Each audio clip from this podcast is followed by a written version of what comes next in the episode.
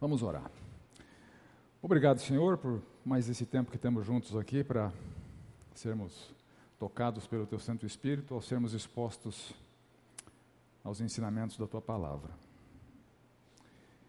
Esse é um grande privilégio para cada um de nós, que o Senhor sempre nos, nos lembre disso, nos encha o coração dessa fome de aprendizado, mas não de um aprendizado meramente intelectual, mas um aprendizado de vida.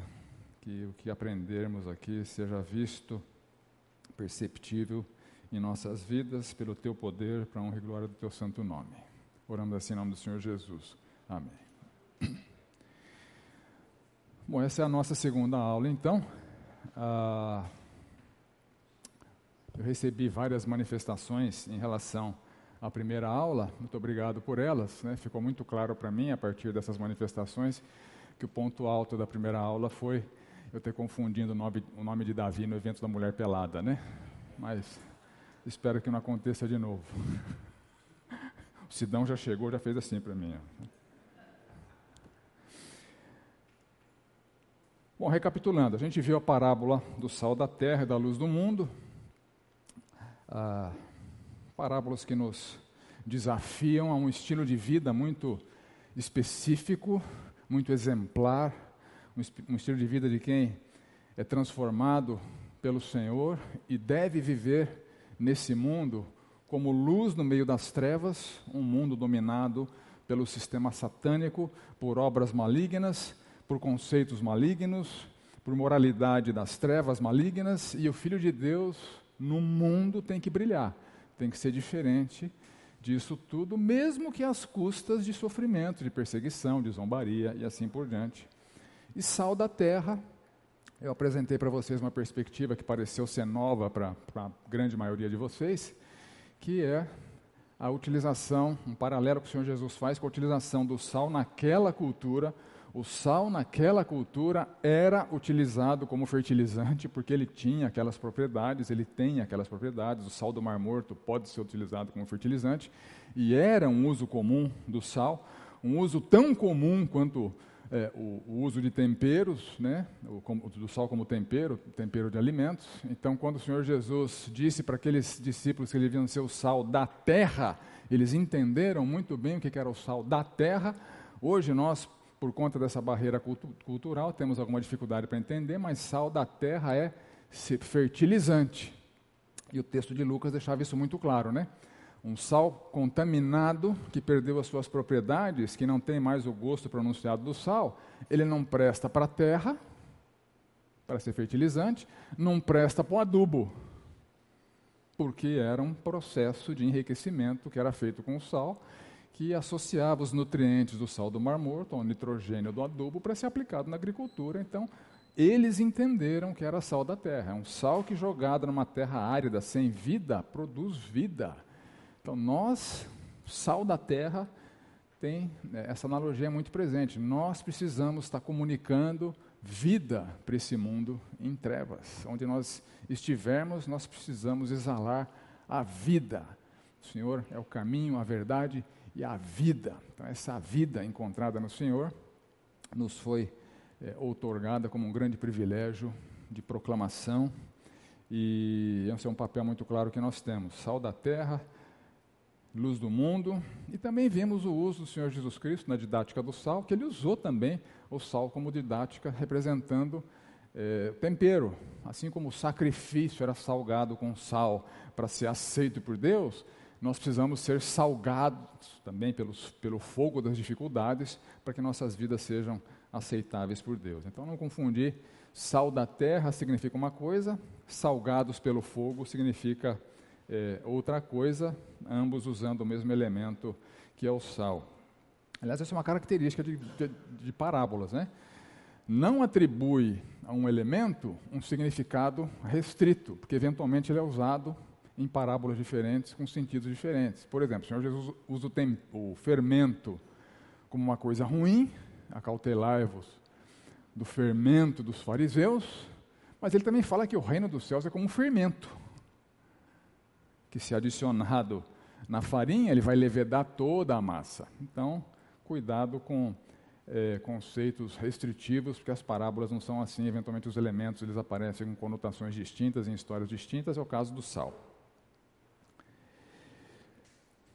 E o Senhor falou, aproveitando alguns ganchos da palavra do sal da, da parábola, das parábolas do sal da terra e da luz do mundo, a gente puxou um gancho com outras duas parábolas, né? A parábola da construção da torre e a parábola do rei que vai à guerra, do Senhor Jesus uh, ensinando que a vida cristã tem um custo. Né? E o alerta do Senhor Jesus é o seguinte: pensem bem. Eu não quero discípulo meia-boca. esse é o recado do Senhor Jesus Cristo. Pensem bem. Vocês vão me seguir, vocês vão, vocês vão sofrer. Vocês vão receber perseguição familiar. O mundo vai odiar vocês. Vocês vão ser hostilizados. Vão zombar de vocês. Pensem bem. Em João 6 eu mostrei aqueles discípulos que depois que o Senhor Jesus multiplicou os pães e apertou o discurso, eles espanaram. Muitos discípulos o abandonaram. Né? E o Senhor Jesus vira para os doze, vocês querem ir embora também? Então nota que o Senhor Jesus não está preocupado com quantidade, mas sim com qualidade. Então pensem bem para serem, antes de tomarem a decisão de serem meus discípulos. Há um custo, e o custo eventualmente é elevado. E hoje nós entramos na parábola do rico tolo, que está ali em Lucas 12, dos versos 16 ao, 20, ao 21. A gente vai ler um contexto maior, porque quando a gente amplia o contexto da parábola, a gente maximiza a nossa compreensão, porque ganha elementos para entender o que está sendo dito, e maximiza a nossa aplicação, porque na sequência da parábola o Senhor Jesus traz ensinamentos bem explícitos. Então vamos ler ali Lucas 12, é, a partir do verso 13 até o verso 34. Neste ponto, um homem que estava no meio da multidão disse a Jesus: Mestre, diga a meu irmão que reparta comigo a herança. Mas Jesus lhe respondeu: Homem, quem me nomeou juiz ou repartidor entre vocês? Então lhes recomendou: Tenham cuidado e não se deixem dominar por qualquer tipo de avareza. Porque a vida de uma pessoa não consiste na abundância dos bens que ela tem. Jesus lhes contou ainda uma parábola, dizendo: O campo de um homem rico produziu com abundância. Então ele começou a pensar: Que farei, pois não tenho onde armazenar a minha colheita? Até que disse: Já sei, destruirei os meus celeiros Construirei outros maiores, e aí armazenarei todo o meu produto e todos os meus bens. Então direi à minha alma: Você tem em depósito muitos bens para muitos anos. Descansa, coma, beba e aproveite a vida. Mas Deus lhe disse: Louco, esta noite lhe pedirão a sua alma e o que você tem preparado para quem será? Assim é o que ajunta tesouros para si mesmo e não é rico para com Deus. A seguir, Jesus se dirigiu a seus discípulos, dizendo: Por isso digo a vocês, não se preocupem com a sua vida, quanto ao que irão comer, nem com o corpo, quanto ao que irão vestir, porque a vida é mais que o alimento e o corpo e o corpo mais do que as roupas. Observem os corvos, não semeiam, não colhem, não têm dispensa nem celeiros, contudo Deus os sustenta. Vocês valem muito mais do que as aves. Quem de vocês, por mais que se preocupe, pode acrescentar um côvado ao curso da sua vida? Portanto, se não podem fazer nada quanto às coisas mínimas, porque se preocupam com as outras, Observem como crescem os lírios, eles não trabalham nem fiam. Eu, porém, afirmo a vocês que nem Salomão, em toda a sua glória, se vestiu como qualquer deles. Ora, se Deus veste assim a erva que hoje está no campo e amanhã é lançada no forno, muito mais fará por vocês, homens de pequena fé. Portanto, não fiquem perguntando o que irão comer ou beber, e não fiquem preocupados com isso porque os gentios de todo o mundo é que se preocupam com estas coisas. mas o Pai de vocês sabe que vocês precisam delas. Busquem antes de tudo o seu reino e essas coisas lhes serão acrescentadas. Não tenha medo, ó pequenino rebanho, porque o Pai de vocês se agradou em dar-lhes o seu reino. Vendam seus bens e deem esmola, façam para vocês mesmos bolsas que não desgastem, tesouro inesgotável nos céus, onde o ladrão não chega nem a traça corrói. Porque onde estiver o tesouro de vocês, aí estará também o seu coração. Uma daquelas parábolas que, associada a ela, tem um ensinamento muito claro. Né? O cenário aqui é o seguinte: o contexto onde o Senhor Jesus nos conta essa parábola é o seguinte: alguém ah, no meio da multidão clama por ajuda para o Senhor Jesus Cristo. Né? Ele é solicitado para intervir numa disputa por herança. Um irmão aparentemente recebeu tudo e não queria dividir. Né? É o que me faz pensar, pô, se aquele irmão recebeu tudo, é porque o pai possivelmente tinha alguma coisa contra o irmão que não recebeu, enfim. Né? Mas o Senhor Jesus ah, é, é, é chamado para usar a sua autoridade para intervir na disputa e fazer com que o outro que tinha recebido tudo desse parte para o camarada aqui que estava se sentindo preterido. Mas o Senhor conhecia o seu coração, ele sabia o que estava ali no coração dele. Né?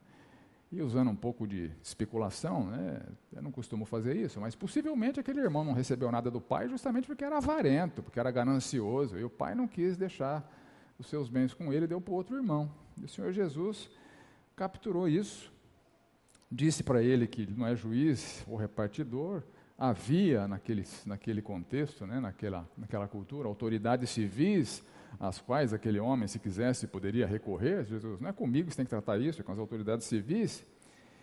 E o Senhor, conhecendo o seu coração, faz uma advertência contra a avareza. Então não foi uma advertência gratuita, foi baseado nesse diálogo com esse camarada que estava atrás do dinheiro que o pai deixou para o outro irmão, que o Senhor Jesus nos ensina o que vem na sequência. Então, a partir de um coração avarento, o Senhor Jesus nos alerta com todos esses ensinamentos aqui, a partir do verso 15. Tenham cuidado, não se deixem dominar por qualquer tipo de avareza, como este aí que está querendo é, usar da minha autoridade para pegar dinheiro do seu irmão. É.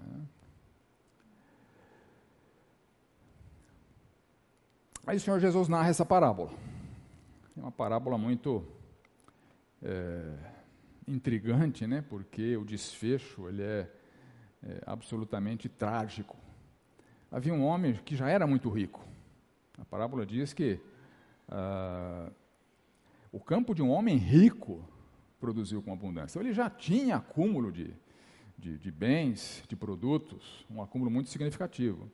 Então, esse homem que já era muito rico, o seu campo era super produtivo, possivelmente usava muito sal, usava muito adubo enriquecido com sal, né, para maximizar a produtividade da sua lavoura. Ele tinha uma produção abundante e ele produziu tanto que os seus celeiros, já grandes, ficaram insuficientes.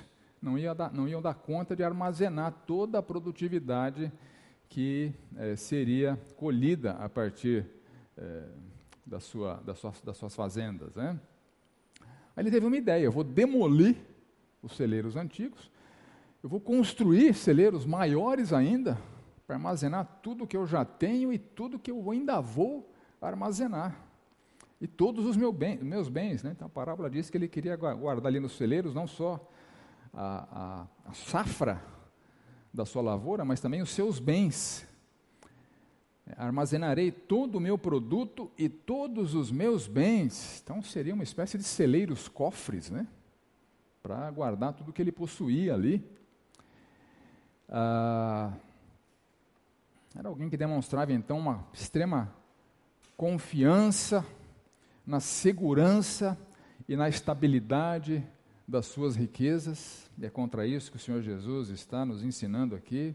Então direi a minha alma: Você tem em depósito muitos bens para muitos anos, descansa, coma, beba e aproveite a vida.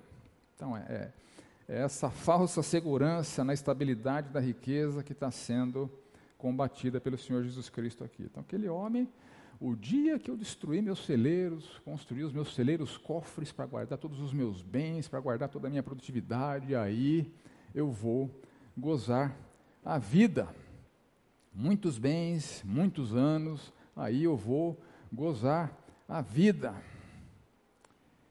O Senhor Jesus tinha alertado que a vida de uma pessoa não consiste na abundância dos bens que ela tem. A vida é muito mais do que acumular, a vida é muito mais do que ter. E a vida não pode estar buscando a sua estabilidade e confiança nas posses, na riqueza. E Deus diz para esse homem o quê? Louco. A palavra que é traduzida por louco aqui, no original, tem essa conotação aqui de insensato. Alguém tolo, irracional, imbecil, né, no bom português, burro. Burro.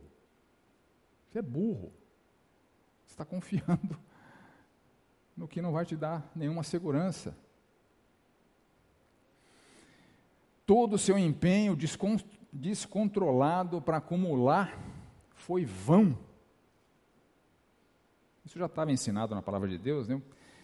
O sábio lá em Eclesiastes fala: quem ama o dinheiro jamais dele se farta, quem ama a abundância nunca se farta da renda. Isto é vaidade. Vidas orientadas para ter, ganhar, ter, ganhar, acumular, são vidas estúpidas, burras, vãs, inúteis. Acumular muito para gozar vida com estabilidade é vão. Quem confia nas suas riquezas, nas suas riquezas, cairá. E é o que aconteceu com esse homem aqui. E a grande ironia da parábola, uma ironia trágica, é essa. O cara gastou a sua vida para acumular, para ter, para enfim desfrutar. E quando ele pensou em começar a desfrutar, Deus loucou. Acabou. Morte. Não vai levar nada não desfrutará do tanto que valorizou e acumulou. Trabalhou tanto à toa. É o que nos é, é, é a advertência que encontramos ali em Provérbios 23. Não te fatigues para seres rico, não apliques nisso a tua inteligência. Ou seja, tem coisas melhores para a gente fazer com as nossas vidas fitará os olhos naquilo que não é nada, certamente a riqueza fará asas para si, como águia que voa pelos céus. Ou a pessoa perde em vida, ou morre e não leva, perde a riqueza do mesmo jeito. Trabalhou tanto à toa, e essa pergunta é devastadora. Para quem será? Uma vez que você não leva, o que você acumula vai ficar para alguém. Quem vai desfrutar? Alguém vai desfrutar. Quem vai desfrutar? Não vai ser você. Talvez um herdeiro, né? talvez um filho folgado, uma filha folgada, um genro folgado. Você que é pai de meninas, né? Cuidado para não queimar sua vida para acumular para o genro. Assim como esse rico, louco, tolo, burro. É o que ajunta tesouros para si mesmo, mas não é rico para com Deus. Igualmente, estúpido, imbecil, louco, irracional, tolo. Gastar a vida para acumular, como aquele homem, não viverá para desfrutar e não levará quando partir insensatez, né? Queimar minha vida para acumular o que não vai me dá nenhuma segurança e que eu não vou desfrutar, outros irão. Loucura. E o Senhor Jesus coloca esse contraste entre investir a vida para acumular para si versus ser rico para com Deus. Ele vai falar um pouquinho mais disso na sequência, né, do que significa ser rico para com Deus. E a gente entende pela palavra de Deus que esse pecado que o Senhor Jesus está nos alertando aqui é um pecado que a Bíblia chama de idolatria. Olha só, fazei, pois, morrer a vossa natureza terrena, prostituição, impureza, paixão lasciva, desejo maligno e a avareza, que é idolatria. Então, a avareza não é como a idolatria. A avareza é idolatria. O amor ao dinheiro é idolatria. É sobre isso que o Senhor Jesus está tratando aqui. Então, a verdade principal que o Senhor Jesus Cristo está nos ensinando aqui é essa: avarentos são loucos avarentos são estúpidos, avarentos são tolos, avarentos são burros. Estão correndo atrás do que não lhes dará segurança. E vão acumular muito mais do que vão conseguir desfrutar. Vão partir dessa vida e largar para outros. Loucura. Os avarentos são loucos. E a verdade acessória, que nós encontramos muito clara aqui no texto, é que nós acumulamos tesouros nessa vida. Ponto. Eles podem ser tesouros terrenos ou podem ser tesouros celestiais. E esses acúmulos são conflitantes, são incompatíveis entre si. Ou acumulamos tesouros terrenos, loucos, tolos, irracionais, ou acumulamos tesouros celestiais. E esses empenhos são conflitantes, são mutuamente excludentes, como a gente vai ver em outros textos. E na sequência, o Senhor Jesus então destrói argumentos que eventualmente alguém que valoriza as posses, os bens e as riquezas poderia utilizar. A necessidade de alimentos não justifica o pecado da idolatria e a necessidade de vestes não justifica o pecado da idolatria. E o Senhor Jesus então apresenta essa verdade que é desafiadora para nós desfrutarmos em nossas vidas, que é o Filho de Deus pode ser suprido de ambos, alimentos e vestes, sem precisar ser um tolo idólatra. Está claro para vocês? O Filho de Deus pode ser suprido, porque essa não é uma promessa incondicional, como é, por exemplo, a promessa de João 3,16, né? todo aquele que nele crê vai ter vida eterna. Né? Aqui não, aqui há uma promessa condicional. Busquem em primeiro lugar, e estas coisas serão acrescentadas. Então não é uma promessa de suprimento irrestrito para todo mundo, é uma promessa de suprimento do básico, do essencial, de quem optou por não ser um idólatra e aplicar sua vida na direção que Deus espera, esses serão supridos do básico: alimentos e vestes. E a advertência do Senhor no verso 22: não se preocupem com a sua vida, quanto ao que irão comer, nem com o corpo, quanto ao que irão vestir. E a vida é muito mais do que alimento, e o corpo é muito mais é, do que vestimento, vestimentas. Há muito mais em jogo na nossa vida do que os itens mais básicos da nossa subsistência. E a vida do Filho de Deus precisa ir muito além do que buscar ser suprido dessas coisas básicas. Nosso corpo é muito mais do que cabide para vestir roupas. Né? Através dele nós agradamos ou desagradamos a Deus. Cada um será julgado por Deus segundo o bem ou mal que tiver feito por meio do corpo. Então, nosso corpo deve ser usado não só para ostentar marcas e roupas chiques, mas para a glória de Deus. E nesse contexto, o Senhor Jesus nos ensina o seguinte: olhem para os corvos, observem os corvos, e no verso 24: não semeiam, não colhem, não guardam celeiros, não guardam nada em celeiros, mas não passam fome. Eles têm alimento.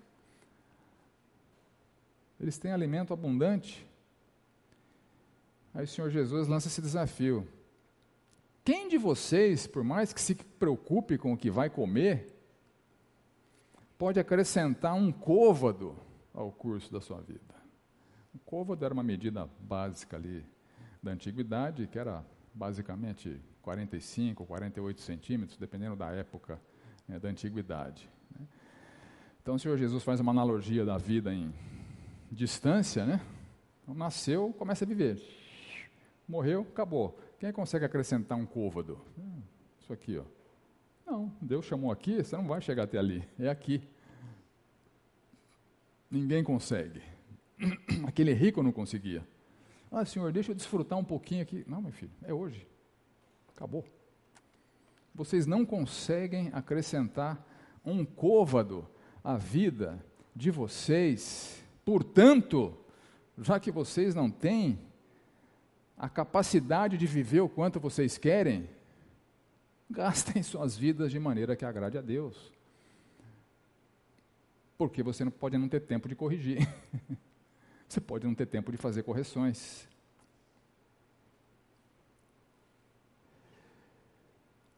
Outro ensinamento: olhem para os lírios, essas flores exuberantes, maravilhosas, belas. Elas não, não trabalham para se vestir. Né? Essa é a analogia que o Senhor Jesus Cristo faz. É, o Senhor as veste. E Deus, que veste essa erva de forma tão exuberante, bela, que nem Salomão, com toda a sua glória, conseguiu ser tão belo e apresentável com essa riqueza da beleza do, dos lírios. Quanto mais é, vocês, ao serem supridos por Deus. E o recado aqui é o seguinte: o Senhor Jesus não morreu pelos corvos, o Senhor Jesus não, não morreu pelos lírios. Deus amou as pessoas. É, foi por elas que Deus enviou seu filho para morrer. Então vocês valem mais do que os corvos, vocês valem mais do que os lírios. Então desfrutem dessa valorização que Deus lhes dá. Os gentios é quem se preocupam com essas coisas. Aqueles que não têm esperança em Deus é que se preocupam com essas coisas. Aqueles que é, têm o dinheiro como seu Deus, idolatram a Mamon, eles é quem se preocupa com essas coisas, não vocês. Preocupações são típicas de quem não confia em Deus, quem não tem esperança em Deus, de quem está naturalmente iludido que Mamon é a sua segurança. É, o Senhor Jesus Cristo ensinou né, que a gente não pode servir a Deus e a Mamon. Ou a gente vai odiar um e amar o outro, ou agradar um e aborrecer o outro, gente não pode servir a Deus e as riquezas. São buscas incompatíveis entre si. Quem entra num caminho não entra no outro e vice-versa. Né? Os gentios é que estão no caminho de seguir a mamão. Não imitem os gentios. Então, esse queimar a vida para acumular muito mais do que é necessário, como o rico louco da parábola, é isso que Deus está trazendo como alerta para nós. E o despertamento para essa necessidade de aprender a confiar que nosso suprimento vem do Senhor. Que Deus é nosso provedor, não nós mesmos, não nossa capacidade produtiva, não nossas empresas, nossos empregos. Né? Se nós temos saúde inteligência para trabalhar, isso vem de Deus, não é nosso. Então, Deus nos sustenta através do nosso trabalho. Agora, antes de entrar propriamente no que o Senhor Jesus está ensinando, e no que a palavra de Deus está ensinando, eu queria explorar um pouquinho com vocês o que Jesus não está ensinando. Não está claro no texto que ele não está ensinando, mas para a gente ganhar a compreensão adequada do que ele está ensinando, a gente precisa ampliar um pouquinho a visão desses ensinamentos sobre dinheiro, posses, riquezas, etc., para entender claramente o que a Bíblia não ensina. Né? Em primeiro lugar, o Senhor Jesus não está falando, para de trabalhar, que vai cair pão do céu como caía ali na antiguidade, né? Seja um vagabundo, um preguiçoso, está tudo bem, Deus vai te suprir. Não é isso. Alguém pode ler essa parábola e sair com essa falsa impressão, porque a parábola em si não é exaustiva no que diz respeito às verdades espirituais que ela toca, mas a Bíblia toca nessa verdade espiritual. Quando Paulo escreve ali para a igreja de Tessalônica, os Tessalonicenses, bom, já que Cristo vai voltar, então não vou mais trabalhar, espera Cristo voltar, né? porque eles tinham essa, essa, essa ideia de que a volta seria muito rápida né? seria em dias, seria em semanas. Ah, já que vai voltar, não vou trabalhar. E o Senhor Jesus, o Senhor Jesus Cristo, através do apóstolo Paulo, obviamente, né?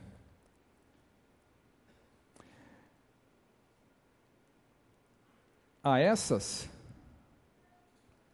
essas pessoas que há entre vocês que andam desordenadamente, não trabalhando, a elas determinamos e exortamos no nosso Senhor Jesus Cristo, ou seja, como representante do Senhor Jesus Cristo, que elas trabalhem tranquilamente e comam do próprio pão. Quem não trabalhar, que não coma. Simples assim. Não vai trabalhar, não come. A fome do trabalhador faz trabalhar. Então, não é uma apologia à preguiça, muito pelo contrário. A palavra de Deus estimula o trabalho bem feito, o trabalho com qualidade, o trabalho com afinco. Mas esse assunto para outra aula, né? Outra coisa que o Senhor Jesus não está ensinando, e a palavra de Deus não ensina, que ricos não podem ser salvos e que todo rico é avarento. Então não é isso que está sendo dito aqui. É fato que o Senhor Jesus, certa vez, usou uma analogia muito, muito é, interessante, né, muito é, impossível, né, inimaginável, né, que é mais fácil passar um camelo pelo buraco de uma agulha do que um rico entrar no reino dos céus. Né? Então dá a impressão que não, rico não pode ser salvo. Né. Mas não é isso que, que a palavra ensina, olha só. Embora a riqueza seja sim uma pedra de tropeço para muitos, embora a riqueza seja assim um concorrente com o próprio Deus, Mamon, a riqueza pode ser idolatrada como um Deus, porque a pessoa serve aquilo, a pessoa confia naquilo, a pessoa se dedica àquilo, é uma, uma idolatria. Apesar disso, a gente lê, por exemplo, é, Lucas 18 fala do camelo e da agulha, né? Em João 19,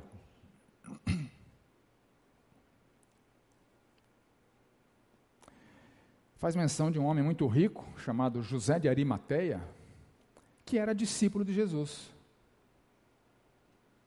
Que na sua morte foi quem proveu o sepultamento adequado para o Senhor Jesus Cristo, junto com, com Nicodemos. Lembra do Nicodemos, de João 3? Né? José de Arimateia, o rico, né? Discípulo do Senhor Jesus Cristo, alguém que aguardava o reino de Deus. É assim que ele é descrito na Bíblia. Né? Você vê que é alguém rico, que até serviu o Senhor Jesus Cristo depois da sua morte. Então não teve impedimento para ele ser um discípulo do Senhor Jesus Cristo. No caso dele, a riqueza não foi um impedimento. No caso de muitos é. No caso dele, no caso dele não foi. Ou então em Lucas 19, Zaqueu. Lembra da história do Zaqueu? Zaqueu era um publicano, um coletor de impostos, e como tal, ele faturava bastante. Ele era um camarada muito rico. Né? E era um camarada muito desonesto. Mas depois que teve o seu encontro pessoal com o Senhor Jesus Cristo, ele disse o seguinte para o Senhor Jesus Cristo: o Senhor Jesus Cristo tomou aquilo como palavras sinceras. Porque o que ele fala na sequência deixa isso muito claro. Senhor, eu resolvo dar aos pobres a metade dos meus bens. E se em alguma coisa tenho defraudado alguém, eu vou restituir quatro vezes. Se arrependeu ou não se arrependeu? Se arrependeu, foi salvo e o Senhor Jesus fala: hoje houve salvação nesta casa. Então o rico pode ser salvo, não é impedimento. o fato de ser rico.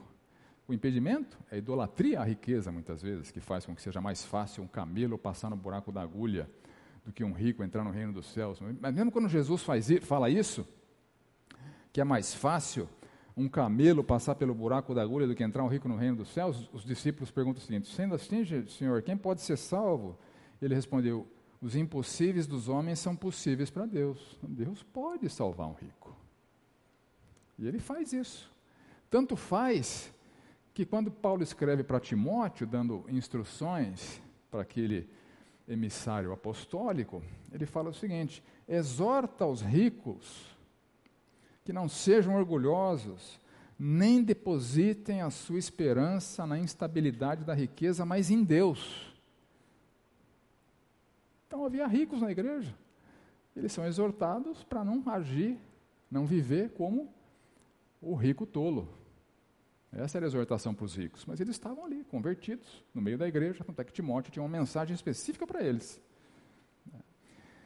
Então, a Bíblia não está ensinando, o Senhor Jesus não está ensinando que ricos não podem ser salvos, que todo rico é avarento.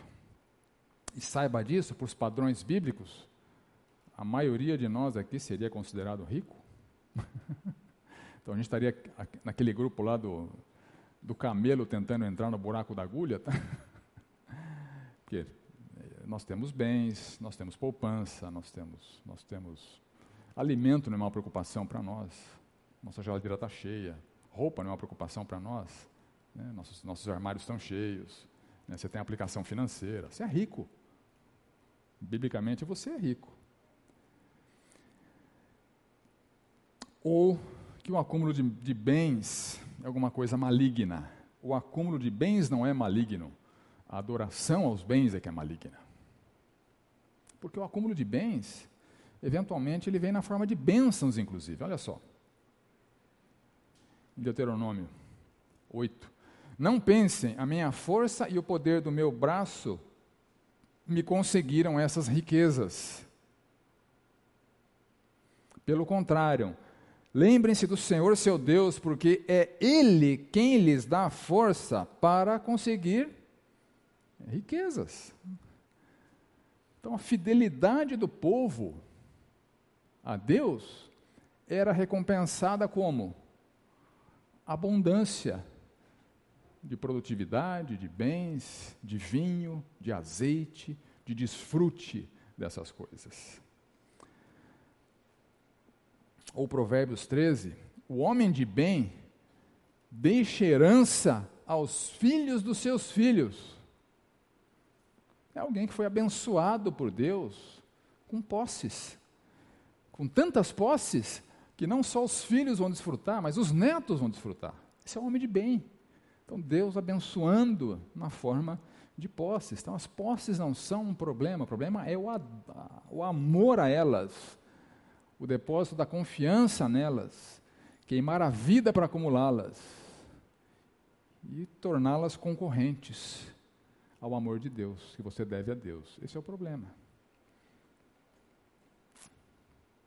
Ou Malaquias, tragam os dízimos à casa do tesouro, para que haja mantimento na minha casa, e ponham-me à prova nisso, diz o Senhor dos Exércitos.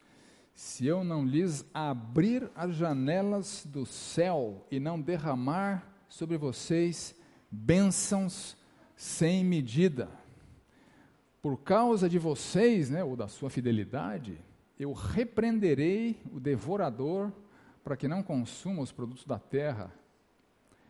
Não deixarei que as suas videiras nos campos fiquem sem fruto, diz o Senhor dos Exércitos. E todas as nações dirão que vocês são felizes, porque vocês são uma terra de delícias. Então, a promessa para a nação era de suprimento abundante para que eles desfrutassem, gozassem de uma alta produtividade, que era a medida de riqueza daquela época, né? Que causariam inveja para as outras nações. Deus os abençoaria tanto financeiramente, materialmente, que eles causariam inveja nas outras nações. Fazendo o quê? Sendo fiéis no sustento do serviço sagrado da casa do Senhor. E finalizando aqui, antes da gente ir para o intervalo, O Senhor Jesus também não está ensinando que é errado gastar com desfrute, fazendo coisas que você gosta, com dinheiro que você ganha, indo nos restaurantes que você pode ir, fazendo as viagens que você pode fazer. Tem gente que se sente culpado com isso. Não, não se sinta culpado com isso. É bênção de Deus.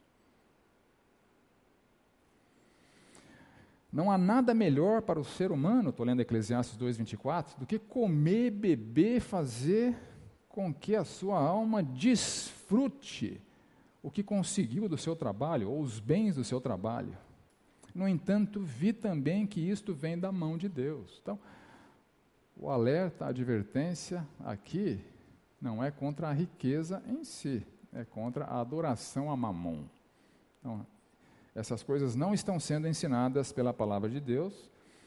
É, e o que está sendo ensinado, que é a aversão a uma idolatria irracional, a gente vai tratar na sequência. E eu vou dar para vocês algumas evidências de que essa idolatria irracional pode estar presente em nossas vidas.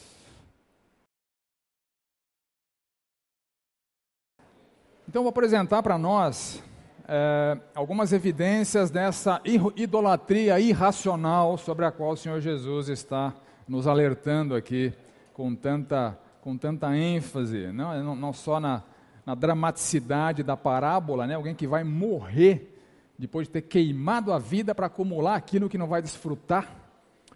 Então, alguém avarento. Eu encontro na palavra de Deus algumas evidências de que esse pecado ele pode estar se materializando em nossas vidas. Lembra que é um pecado que uh, é odioso para Deus, porque ele é idolatria. Então, quando a gente idolatra o dinheiro, nós estamos fazendo isso em detrimento da adoração a Deus. Quando eu confio na riqueza e no dinheiro, estou fazendo isso e não confiando em Deus. Quando eu estou honrando uh, o dinheiro, né, com meu empenho, com meu esforço, com meu serviço, eu não estou fazendo isso para Deus. Né? Então, algumas evidências de que isso pode estar se materializando em nossas vidas. E se Deus falar no seu coração, já identifica o que você precisa fazer aí para corrigir, para consertar, porque isso é muito sério, né? O senhor se sente traído com o pecado da idolatria. Estou é, lembrando aqui de Oséias, né? Quando o Senhor chamou Oséias para alertar aquele povo contra o pecado da idolatria, Oséias foi uma parábola viva de como Deus se sentia em relação ao que o povo estava fazendo com ele. Oséias vai e se casa com uma prostituta. Você vai ser um marido traído. Essa vai ser a didática para o povo sobre como eu me sinto quando eles vão atrás de outros deuses. Eu me sinto um marido traído. Então, uma coisa muito séria que a gente deve abominar, né? Então, a primeira evidência, obviamente, da idolatria irracional em nossas vidas é qualquer identificação com esse rico tolo, né? Uh, eventualmente a gente, fica, a gente fica chocado com pessoas que idolatram santos, ou a gente olha para o povo do Antigo Testamento, como é que pode o camarada adorar um poste ídolo, né? adorar um, um Deus de outra, de outra nação, sendo que Jeová tinha se, se revelado para aquela nação? Pois é, a gente faz a mesma coisa com o dinheiro. É a mesma estupidez. O Senhor Jesus disse em Mateus 6, 24: Ninguém pode servir a dois senhores, porque ou há de odiar um e amar o outro. Então, quem ama o dinheiro, odeia a Deus. Isso é muito sério. Ou se dedicará a um e desprezará o outro. Quem se dedica ao acúmulo de bens, despreza a Deus. Vocês não podem servir a Deus e a mamon. Mamon é uma palavra de origem aramaica, né? Que penso que o tradutor manteve ela aqui, justamente para dar essa conotação de um ídolo a ser adorado, né? Mamon, que é riqueza, é mais forte do que simplesmente a palavra riqueza. Vocês não podem servir a Deus e a mamon, né? Esse esse Deus dinheiro, esse Deus riqueza, esse Deus posses, que as pessoas estão queimando a vida para acumular e estão confiando demasiadamente. Recentemente eu tive acesso a um artigo escrito por uma assistente social que desenvolveu um trabalho de vários anos com doentes terminais no leito de morte. E ela escreveu um artigo dizendo as nove, os nove maiores arrependimentos no leito de morte. E encabeçando a lista, os três principais, deveria ter sido mais amoroso com as pessoas que mais importam para mim? Deveria ter sido um cônjuge, um pai, um filho melhor? Deveria ter gasto menos tempo trabalhando. Mas já chegou à beira da morte, não tem mais volta. Louco. Bem, seus arrependimentos não vão poder ser endereçados. E Mamon rouba isso dos seus súditos. Rouba tempo com a família, rouba tempo com, com os filhos, rouba tempo com o cônjuge, rouba tempo que você poderia dedicar na igreja, rouba tempo de investir na vida de pessoas. Ele rouba tudo isso de você. E ele rouba as nossas responsabilidades tão claramente especificadas por Deus na Sua palavra. Nós temos papéis nessa vida que têm que ser vividos de acordo com o que o Senhor nos ensina. Se você é um cônjuge, é, não tem relacionamento conjugal, sem tempo junto. Quem só pensa em trabalho não tem tempo de qualidade com o cônjuge. Quem vive para trabalhar não tem tempo de qualidade para os filhos. E se você não ensina o seu filho, o mundo ensina. Os companheiros pagãos da escola ensinam. Os professores pagãos ensinam. É, então, quem está vivendo para trabalhar, racionalizando que está fazendo isso pelos filhos, né? ah, estou fazendo isso pelos meus filhos. Conversa fiada. É, quem vive para o trabalho é um adorador de mamon, porque está atrás do que o trabalho pode lhe dar. Né? Então, essa identificação com o rico tolo é uma evidência de que o pecado da idolatria irracional da avareza está estabelecido. A gente não foi chamado para viver para o trabalho. Então, se você percebe que papéis dessa vida que você deveria estar desempenhando melhor e não está, a raiz disso pode ser a idolatria. A raiz disso pode ser idolatria. Ou identificação com, com o jovem rico. Não sei se você lembra a história do jovem rico. Um jovem rico lá em em Marcos 10, ele se aproxima do Senhor, né, pergunta, bom mestre, que farei para herdar a vida eterna, Senhor Jesus Cristo, por que você me chama de bom, tal, né? É, você conhece os mandamentos, não matarás, não adulterarás, papapá, vai, vai, vive assim, honra teu pai e sua mãe. Aí o camarada, altivo e arrogante, diz o seguinte, fácil, já faço isso desde a minha juventude. Ou seja, pelos parâmetros que o Senhor está me apresentando, Estou herdando a vida eterna. Não está nada, né? Ele tropeçava em tudo isso, porque não há justo nenhum sequer. Ele só não enxergava a sua própria pecaminosidade. Ele estava cego para a sua própria pecaminosidade. O Senhor Jesus põe o dedo na ferida, no principal pecado daquele jovem rico. Vende seus bens e dá para os pobres, você vai ter um, um tesouro no céu. Né?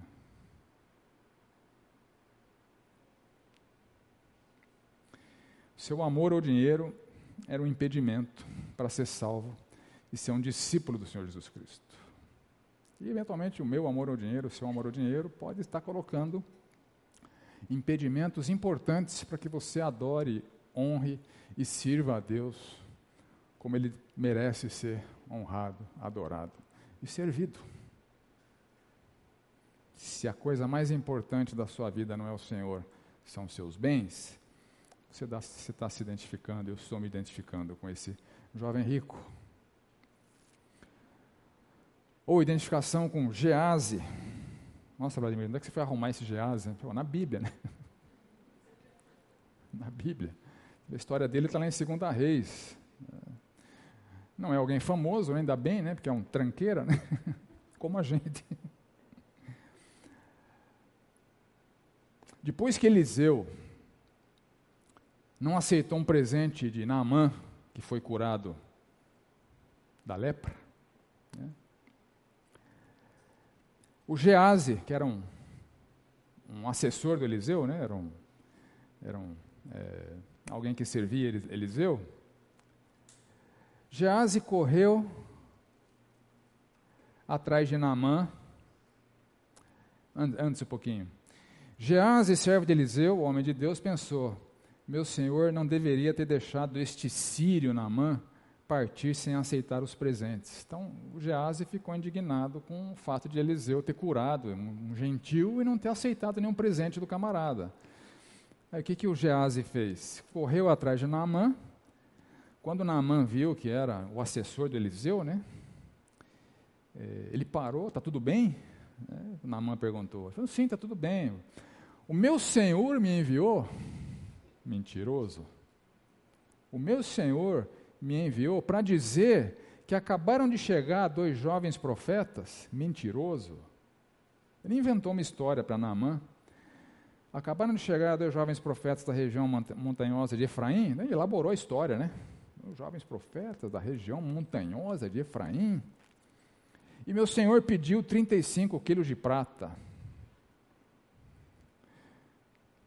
e duas roupas de festa para eles. É quando ele chegou lá diante do Eliseu, Eliseu ouviu aquilo. Pô, o que, que aconteceu, cara? Ele mentiu de novo para Eliseu. Então, se você está fazendo concessões éticas para ganhar dinheiro, seja enganando um cliente, seja explorando um funcionário, seja enganando a César, rapaz, você está identificado com o Gease, né? Que não tem escrúpulos e vê nas oportunidades de fazer mais dinheiro, oportunidades em que a obediência ao Senhor ela é facilmente deixada de lado pelo ganho, pelo acúmulo, pela oportunidade. Evidência da avareza, evidência da idolatria ao dinheiro, da irracionalidade da idolatria. Se quem faz isso pensa que vai ficar impune, não vai ficar impune. Pode ficar rico, mas impune não vai ficar. O Gease recebeu a lepra do Namã. a gente pode receber a lepra do Namã também, se a gente está disposto a fazer concessões éticas em prol do Deus que a gente está adorando. Identificação com Judas. Em Provérbios a gente lê que a gente honra o Senhor com nossos bens. Honra o Senhor com os teus bens, com as primícias de toda a sua renda. O que é primícia, gente? Qual que é o conceito de primícia? Os primeiros frutos, né? Então, o, o ensinamento bíblico é o seguinte: assim que você faz a colheita, já reserva o que você vai honrar a Deus. É, o que eu vejo nas entrelinhas aqui é o seguinte: não espera sobrar para você dar para o Senhor. Porque se você está ofertando o que sobra, você está sendo eloquente no que você está comunicando. Isso não é honra a Deus. Ah, esse mês não deu. Ah, esse mês você pagou a conta de água, de luz, de internet, foi nos restaurantes, comprou roupa, pagou o carnê do carro, pagou o carnê da moto, pagou o carnê da viagem, aí não deu para honrar o Senhor. Ora, meu caro, você está tropeçando no princípio de honrar o Senhor com as primícias, assim que você tem acesso aos rendimentos, honra ao Senhor. Senão você está comunicando essa desonra que Judas comunicou quando Maria, e essa história está em João 12, tomou uma libra de bálsamo de nardo puro, muito precioso. Era alguma coisa muito preciosa. Ungiu os pés de Jesus e os enxugou com seus cabelos. Mas Judas Iscariotes, um dos seus discípulos, disse: Por que não se vendeu este perfume por trezentos denários? você ter uma ideia, um denário era o pagamento de um dia de um trabalhador comum. Então, 300 denários eram 300 dias de trabalho de um trabalhador. Era muito dinheiro, né? Por que não se vendeu e se deu para os pobres?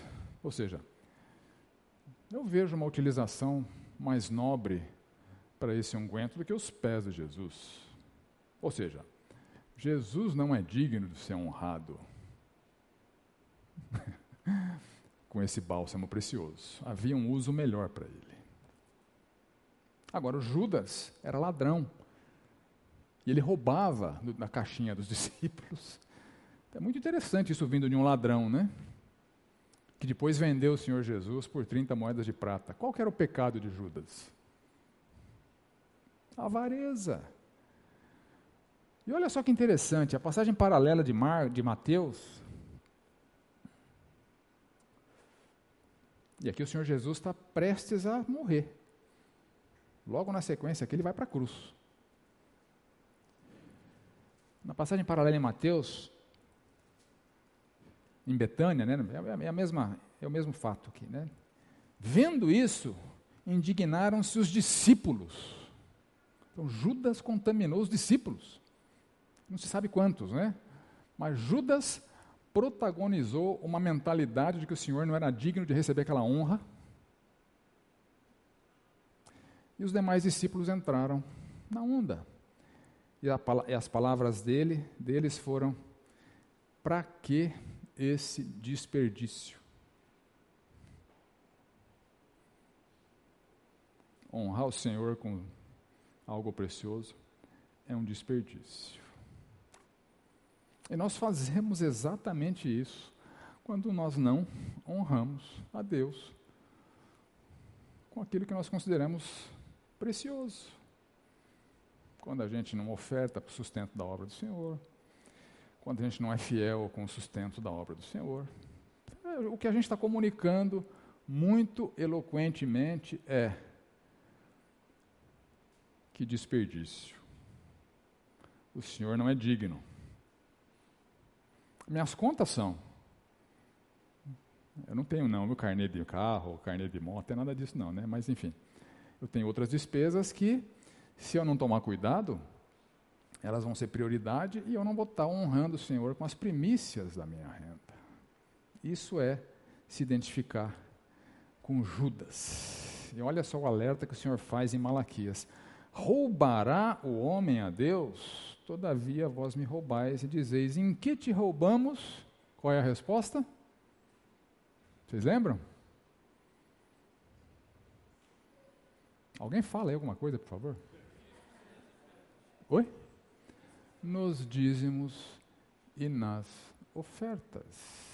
É roubo de Deus, é assim que Deus se sente, assim como Deus se sente traído em adultério espiritual, quando a gente adora a mamon, quando a gente não é fiel, honrando-o com os nossos bens, o Senhor nos vê como ladrões, como Judas, que era um ladrão e achava um desperdício, como os outros discípulos contaminados por Judas, aquilo ser usado para honrar o Senhor. Não é um desperdício, o Senhor não merece isso. É isso que, isso, que, isso que é comunicado, o Senhor não merece isso. O Senhor não merece a minha oferta. O Senhor não merece a minha fidelidade na oferta. Se eu sou suprido 12 meses no ano, eu deveria honrar o Senhor 12 vezes no ano com as primícias da minha renda. Se isso não está acontecendo, eu estou me identificando com Judas. Identificação com os fariseus, uma outra evidência da irracionalidade da avareza. Os fariseus, segundo o próprio Senhor Jesus Cristo, em Lucas 16, os fariseus que eram avarentos ouviam tudo isso e o ridicularizavam. Porque o Senhor Jesus disse o que para, para o povo, e os fariseus ouviram, né? Ninguém pode servir a dois senhores, ou há de aborrecer-se a um e amar o outro, ou de se devotar a um e desprezar ao outro. Vocês não podem servir a Deus e as riquezas. Os fariseus que eram avarentos ouviam tudo isso e ridicularizavam. Não, nós somos, nós somos avarentos e servimos a Deus. Né? Não dá para compatibilizar, gente. São é, caminhos incompatíveis, mutuamente excludentes. É impossível conciliar idolatria com religiosidade, com piedade. É impossível conciliar idolatria com piedade. E os fariseus faziam mais do que isso. A sua avareza era tanta que eles encontravam formas de blindar os seus bens para não ajudar pai e mãe. O dinheiro é meu. Meu pai e minha mãe chegaram na velhice sem nada, o problema é deles. O que, que eles faziam?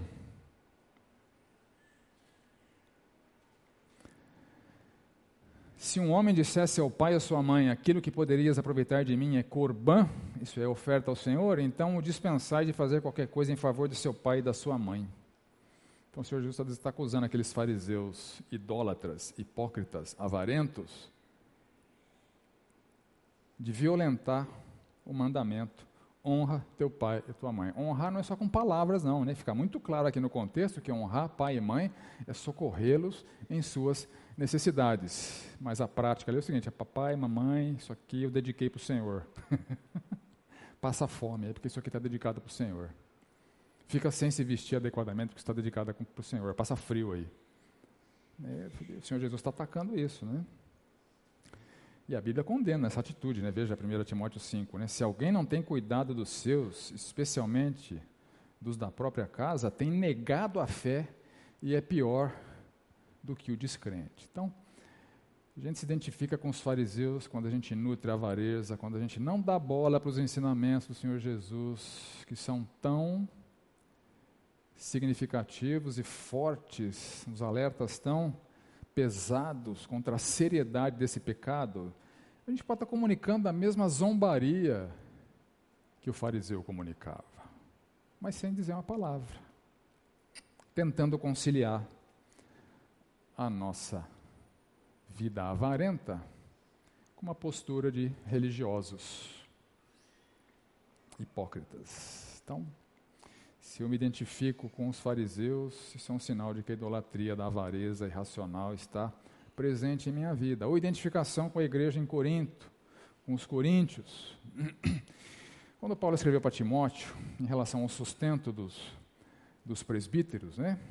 É, dos pastores e líderes da igreja, ele diz o seguinte: devem ser considerados merecedores de dobrados honorários Dobrado honorário significa paga muito bem, paga em dobro. Paga além do que normalmente as pessoas ganham, é isso que ele está dizendo aqui, paga em dobro. Os presbíteros que presidem bem, com especialidade aqueles que se afadigam na palavra e no ensino, ou seja, não sejam mesquinhos ao remunerar seus líderes espirituais. Né? Essa, era, essa era a instrução para Timóteo, né? o representante apostólico de Paulo, no campo de influência que Timóteo tinha ali. Isso contrasta justamente com a postura da igreja em Corinto, que a gente vê ali no capítulo 9 de 1 Coríntios, o apóstolo Paulo defendendo o seu apostolado e defendendo o direito que ele e Barnabé tinham de serem sustentados pelas igrejas. A minha defesa perante os que me interpelam é essa: não temos nós o direito de comer e beber, e também de fazer-nos acompanhar de uma mulher irmã, como fazem os demais apóstolos? Ou somente eu e Barnabé não temos o direito de deixar de trabalhar para viver do sustento provido pela igreja? Então, aquela igreja em Corinto achava que os obreiros não eram é, dignos de serem sustentados pela igreja. É. Então, muitas vezes eu tenho me deparado com pessoas que expressam essa mesquinhez no que diz respeito ao sustento dos obreiros. Né? Vou citar dois casos aqui. Primeiro caso é um caso que aconteceu comigo, né? É, quando eu vim trabalhar aqui na igreja, então eu saí de um trabalho um trabalho que eu desempenhava no mercado de trabalho para me dedicar exclusivamente para o ministério aqui na igreja como pastor. Quando eu fiz isso, a gente morava em Vinhedo, porque eu trabalhava em São Paulo, então a gente acabou se mudando para Campinas, enquanto eu não vendia a casa lá, eu aluguei um imóvel, primeiro no, no Taquaral, né? É, aluguei minha casa lá, aluguei um imóvel no Taquaral, só que eu aluguei um imóvel do lado de uma churrascaria, entrava uma fumaça de, de, de churrasco em casa, que a gente não aguentava aquele apartamento, lembra disso? Você não aguentava aquele apartamento, a gente saiu de lá, foi alugou um apartamento no Cambuí, na rua Major Solon. Major Solon, não sei como é que chama a rua lá, né? Major Solon. Naquela época a gente publicava no, no boletim, né? Mudança de endereço, etc. Né? Eu fui abordado por uma pessoa da igreja assim: Nossa, morando na Major Solon? Eu entendi o recado.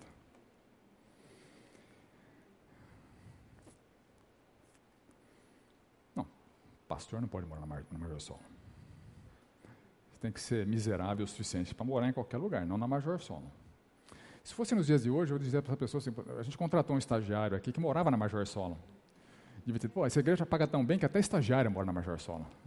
Grande coisa mora na Major Solon. Mas o, que, o, que ele, o que aquele coração me expressava muito eloquentemente é o seguinte: está podendo, hein? O meu dízimo está sustentando a sua casa na Major Solon. Isso que ele, isso que ele estava querendo dizer. Certa vez, um jovem da igreja disse para o pastor de jovens da igreja naquela época, que era o Paulinho, né, o Fernando naquela época tinha comprado um, acho que era um Corolla Zero ou um Honda Civic Zero, né? Uh, naquela época o Fernando não tinha nem casa própria, mas ele comprou um, um Honda Civic Zero, um Corolla Zero, porque a Giane tinha algum problema crônico e ela entrou na categoria lá de que poderia comprar um carro com desconto. Enfim, o Fernando comprou o carro com desconto e o jovem olha, olha para onde está indo meu dízimo. Eu até fiz para a Renata uma proposta na época, não sei se você lembra. Pô,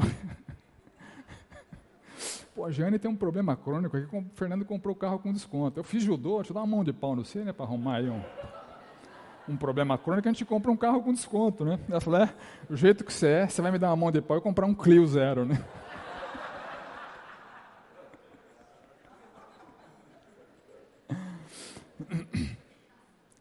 Mas essa mesquinhez de achar que quem é obreiro, quem é trabalhador, é, não é digno, ou que tem que viver de maneira miserável, é, o que desperdício, meu dízimo está sendo usado dessa maneira, enfim.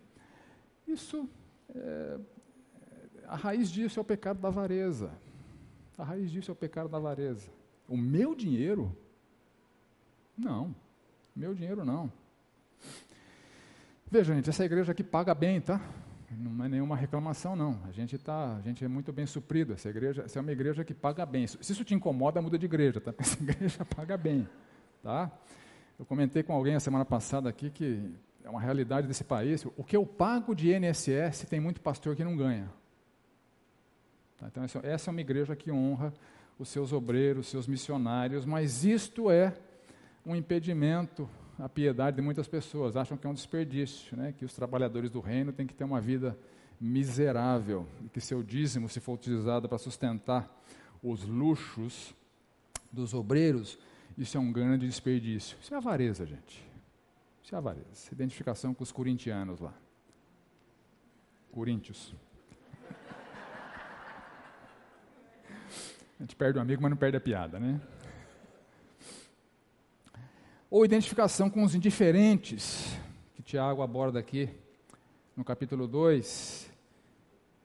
Se um irmão ou uma irmã estiverem com falta de roupa e necessitado do alimento diário, e um de vocês lhe disser, vão em paz, trate de se aquecer, de se alimentar bem, mas não lhes dão o necessário para o corpo, qual que é o proveito disso? Que fé que é essa? Que não socorre um necessitado que é indiferente diante da necessidade de alguém. Então, a indiferença à carência de um pobre, de um necessitado, seja ele irmão, seja alguém que a gente é, se depara na rua, essa indiferença, ela desqualifica a nossa fé. Não é isso que Deus espera de nós. Socorra o necessitado. Socorra o necessitado. O Senhor Jesus, na própria parábola, ele vai dizer: venda seus bens e dê esmola.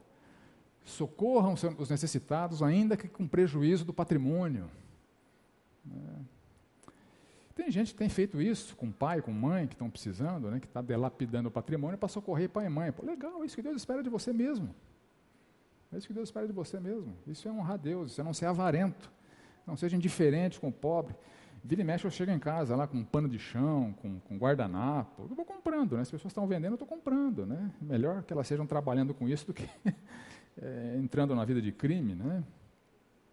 Então, se você se depara com alguém que está em necessidade, socorre, ajuda. Ah, não vai fazer diferença, mas dá uma refeição para ela, né? É, se outras pessoas derem outras refeições, vai fazer uma grande diferença, né? Ah, não vou dar porque ele vai beber. Pô, você é adivinho agora? E se ele for comprar pão? Dá, pô. Dá. Socorre, não seja indiferente. Indiferença ao pobre e necessitado, além de ofensiva a Deus, é um indício de avareza, idolatria irracional. Ou identificação com os opressores do pobre e do necessitado. Você pode ser pior que o indiferente, você pode ser um opressor do pobre e do necessitado. Quem oprime o pobre insulta aquele que o criou. Mas o que se compadece do necessitado honra a Deus. Gente, mais claro que isso é impossível, né? Não explore o pobre só porque tem oportunidade, nem se aproveite do necessitado no tribunal. Eu tenho visto né, pessoas se gabando de pagar pouco, né, ou com atitude de pechinchar com o pobre.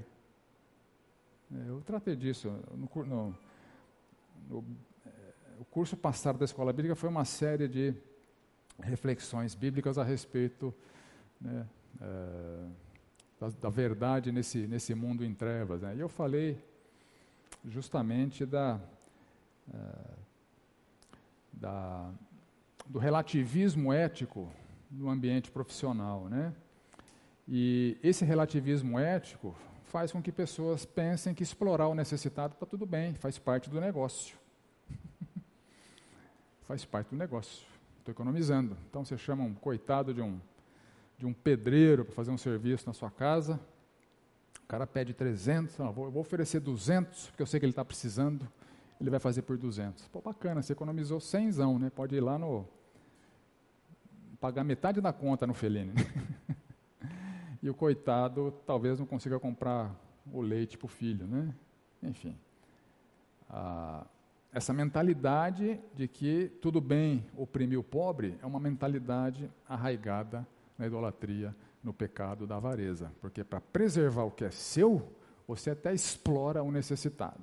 Né? Então, cuidado com isso. Então, algumas evidências da idolatria irracional, identificação com o rico tolo, com o jovem rico, com Gease, com Judas, com os fariseus, com os coríntios, com os indiferentes, com os opressores. Que Deus nos livre. Amém? Que Deus nos livre. Se alguma coisa tocou seu coração aí, corrija rápido, né? Porque é muito sério. Aí o Senhor Jesus apresenta a sua promessa condicional. Nos versos 31 e 32, o Senhor Jesus diz o seguinte: busquem antes de tudo. Em Mateus 6,33, é busquem em primeiro lugar o seu reino, e Mateus acrescenta, e a sua justiça, e todas essas coisas vos serão acrescentadas. Que todas essas coisas? Quais são todas essas coisas? Tem gente que tira esse texto de contexto e pensa, não, né? É, busca em primeiro lugar seu reino, sua justiça, todas essas coisas. Você, não, a promessa aqui é muito específica, né? Comida, vestes. Então, ao contrário de buscar em primeiro lugar a riqueza, essa, é a linha de raciocínio do Senhor Jesus Cristo aqui, busquem em primeiro lugar o quê? o reino. Ou seja, tem coisa mais importante para você fazer com a sua vida do que o que aquele rico tolo fez. Ao invés de priorizar e queimar sua vida atrás do dinheiro, da riqueza, do acúmulo, do acúmulo muito adicional do que você precisa, você deve buscar em primeiro lugar o seu reino e a sua justiça para ter o básico suprido na terra e um tesouro valiosíssimo no céu. Essa é a linha de raciocínio do Senhor, né? Então, ao contrário da avareza, para buscar segurança, conforto, desfrute, confiança, adoração e escravidão, que é isso que é avareza, idolatria, busque em primeiro lugar o seu reino e a sua justiça.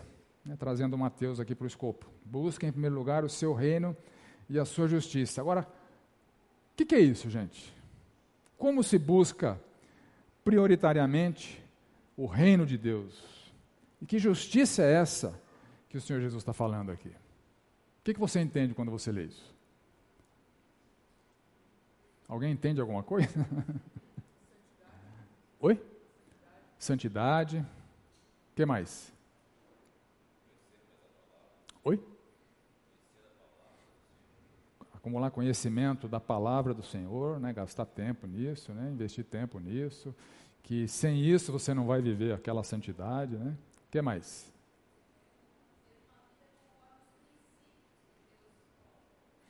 O reino traz uma ética muito peculiar, muito específica, recheada de princípios né, que são contraculturais.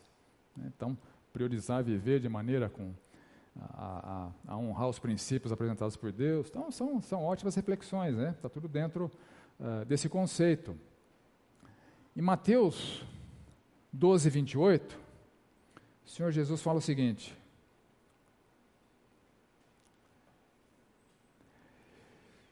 Se eu expulso demônios pelo Espírito de Deus, certamente é chegado o reino de Deus sobre vós. É chegado o reino de Deus sobre vós. E no verso 32 do texto de Lucas, não tenha medo, ó pequeno ninho rebanho, porque o Pai de vocês se agradou em dar-lhes o seu reino. Então a gente tem uma relação direta com esse reino trazido pelo Senhor Jesus Cristo, inaugurado pelo Senhor Jesus Cristo. Aliás, o reino de Deus, o reino de Deus representa essa autoridade suprema, soberana de Deus sobre todo o universo. Isso é, isso é de Deus, né? Deus reina. Este reino